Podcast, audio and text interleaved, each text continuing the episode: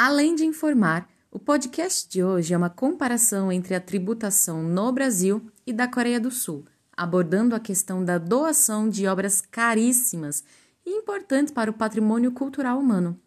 Então fique ligado que eu vou contar tudo tintim por tintim.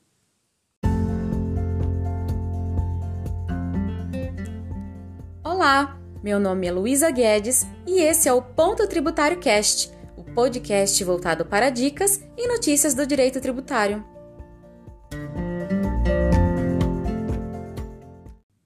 Na quarta-feira, dia 28 de abril de 2021, os herdeiros da Samsung anunciaram que doarão quadros de Picasso, Dali, Monet, entre outros, para reduzirem o valor do imposto de herança em razão do falecimento de Lee Koo-hee, que comandava a empresa e era o homem mais rico da Coreia do Sul quando morreu em outubro do ano passado, deixando um patrimônio avaliado em 22 trilhões de wons, algo próximo a 19,8 bilhões de dólares.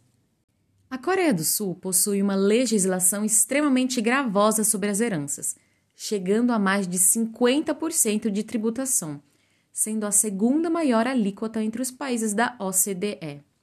É esperado que a família Lee pague mais de 12 trilhões de wons em impostos relacionados à herança, por volta de 10,8 bilhões de dólares, representando 56% do patrimônio total. O falecimento do presidente, além de deter patrimônios de ações na Samsung Electronics, Samsung Life, Samsung C&T, bem como de imóveis, também tinha uma coleção de obras de arte avaliadas entre 2 e 3 trilhões de wons. O objetivo dessas doações é reduzir o patrimônio a ser recebido e, consequentemente, o imposto a ser pago. Aqui no Brasil, a tributação sobre transmissão de bens e direitos por causa mortes ou doação é sujeita à tributação do ITCMD ou ITCD em alguns estados, sendo o imposto de competência estadual e do Distrito Federal, e sua alíquota pode variar de estado para estado, entre 3% e 8% sobre bem ou valor a ser transmitido. Nesse sentido, já podemos comparar os valores muito diferentes entre o Brasil e a Coreia do Sul. Se a família Lee residisse no Brasil, ela se pagasse, e aí depois eu explico, desembolsaria algo em torno de 396 milhões até 1,5 bilhão de dólares, enquanto na Coreia do Sul pagarão aproximadamente 10,8 bilhões. Um valor tão exorbitante que levou os herdeiros a optarem pela doação das obras a pagar imposto para recebê-las. Podemos perceber que a tributação da Coreia do Sul e do Brasil são muito diferentes, pois o Brasil concentra sua tributação sobre o consumo, enquanto a Coreia do Sul visa o patrimônio.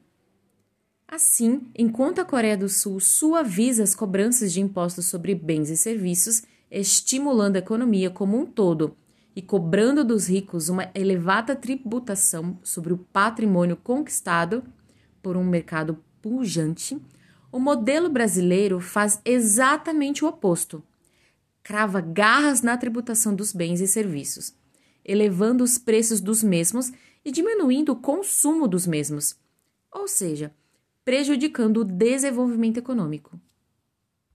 Por outro lado, os legisladores não se preocupam tanto com a tributação do patrimônio, já que até hoje não instituíram imposto sobre grandes fortunas e nem tão pouco fizeram lei complementar que permite a tributação de heranças e doações ocorridas no exterior. Quanto ao imposto sobre grandes fortunas, dizem que ele cria evasão de riquezas para o exterior. O engraçado é que isso não ocorreu na Coreia do Sul, mas qual a desculpa pela falta de lei complementar que permitiria a tributação de heranças e doações ocorridas no exterior? Agora eu consigo explicar a brincadeira que eu fiz antes. Porque se os herdeiros morassem no Brasil e a empresa tivesse sua sede aqui, provavelmente o patrimônio todo seria de uma holding no exterior e estaria a salvo da tributação do ITCMD pela falta desta lei complementar, como recentemente decidido pelo STF ao isentar do ITCMD doações no montante de 40 bilhões de reais realizados por banqueiro que residia no exterior e doou seus bens aos filhos residentes no Brasil. Após 32 anos da promulgação da Constituição Federal, ainda não houve tempo para que os nobres deputados fizessem essa lei. Em suma, o modelo brasileiro prefere tributar a base da pirâmide social e poupar a cúpula. Quem aqui não gostaria de ter muito dinheiro para morar em Mônaco e ainda doar seus bens aos seus filhos sem pagar tributo? Pois é, eu também gostaria muito. Para piorar, ouvinte, estamos próximos a passar por uma reforma tributária, que novamente tem cobrança sobre consumo como foco. E a coisa pode piorar para a tributação das transações bancárias, como é o caso do Pix que eu já comentei anteriormente. Ou seja, mais uma vez a conta será paga pela classe média e pelos pobres. O que você achou dessa comparação? Tem uma opinião formada sobre a tributação brasileira? Então deixe a sua opinião comentando o post do episódio no Instagram, Facebook, Telegram ou YouTube.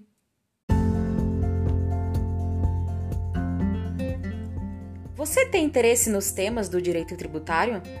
Então siga o Ponto Tributário aqui no YouTube, Facebook, Instagram e Telegram.